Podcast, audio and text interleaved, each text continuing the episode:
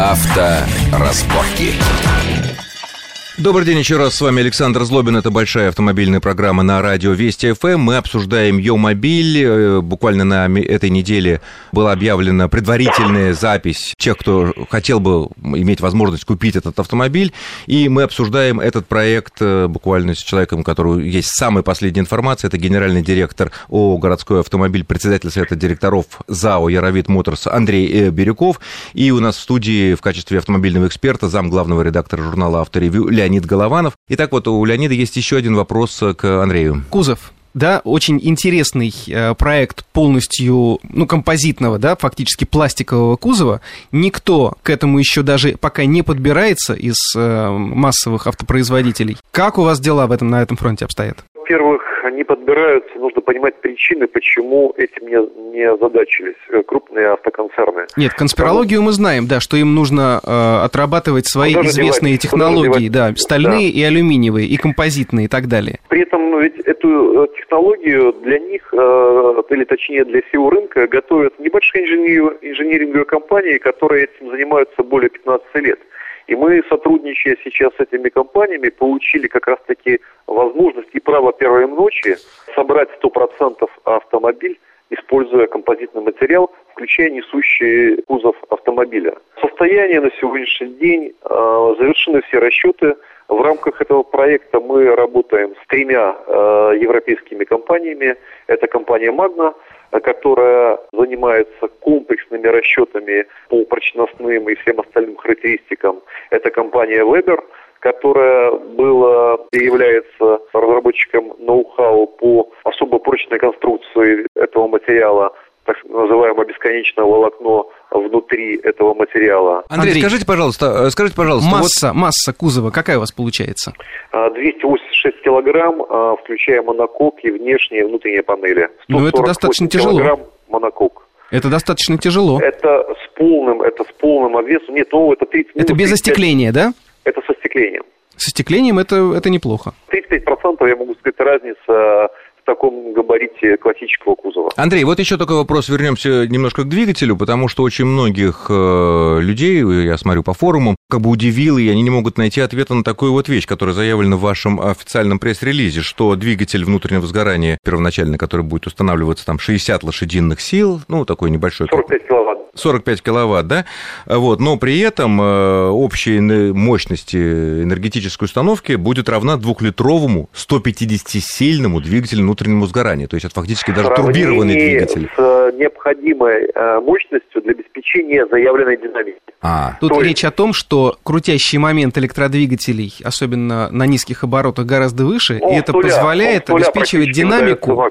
И да, что ваша режиме. машина может разгоняться э, до 10 секунд, уложиться в 10 секунд до сотни. А вот да, Путин сказал, кстати, что машина медленная. Ну, дело в том, что мы не имели права а, сделать ее быстро и рисковать э, жизнью ФСО, это ФСО а, помешало. Да? А на Формуле-1 он как-то ничего справился. Вопрос вы должны понимать правильно. Прототип мы вот именно. поставили Он ездил на макете, да, он ездил на демо. Нет, ну почему? Принцип-то там соблюдался, там стоял вот этот мотоциклетный или какой авиационный маленький двигатель немецкий, да, стандартный. У нас было ограничение скорости 75 километров в час.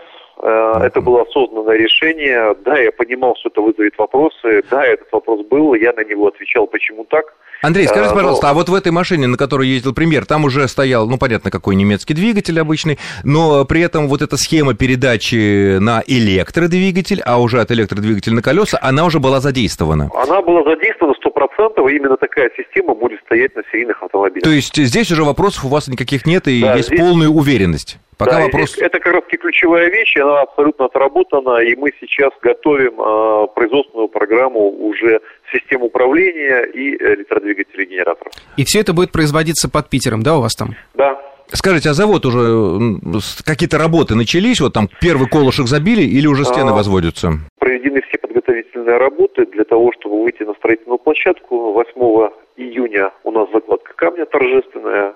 И 1 марта по нашему графику а, здания для завоза и монтажа оборудования будут готовы. 1 марта? 1 марта 2012 года. 1 марта 2012 года, то есть э, перед президентскими выборами. То есть только для завода... Значит, ну, монтаж у нас, завоз и монтаж обычно делается сколько, Леонид? Ну, где-то ну, месяца 4. 4-5 месяцев монтаж, после чего мы должны будем э, изготовить промпартию, после чего пойдет процесс, скажем, наладки всей технологической цепочки, с параллельно, где будет в рамках этого периода параллельно будет вести сертификация автомобилей, уже изготовленных по последней технологии включая все мелочи, ручки, подвеска, кузовная технология. Вот. И, соответственно, после всей наладки технологии уже начнется массовое серийное производство. Если все пойдет, как видится сейчас, э, когда вот первый реальный покупатель сможет выехать из салона на вашем автомобиле, с учетом, конечно, если этот покупатель не премьер и не президент? Ну, мы реально пока себе сроки конец 2012 года оставляем. Конечно же, мы понимаем, что могут быть какие-то сложности, какие-то трудности, и, возможно, какое-то смещение незначительно там несколько месяцев произойти. Хотя я еще говорю, мы себя на это не настраиваем, мы себя настраиваем на то, чтобы в конце года серийный автомобиль, первый серийный Будущего. автомобиль а, были представлены покупателю.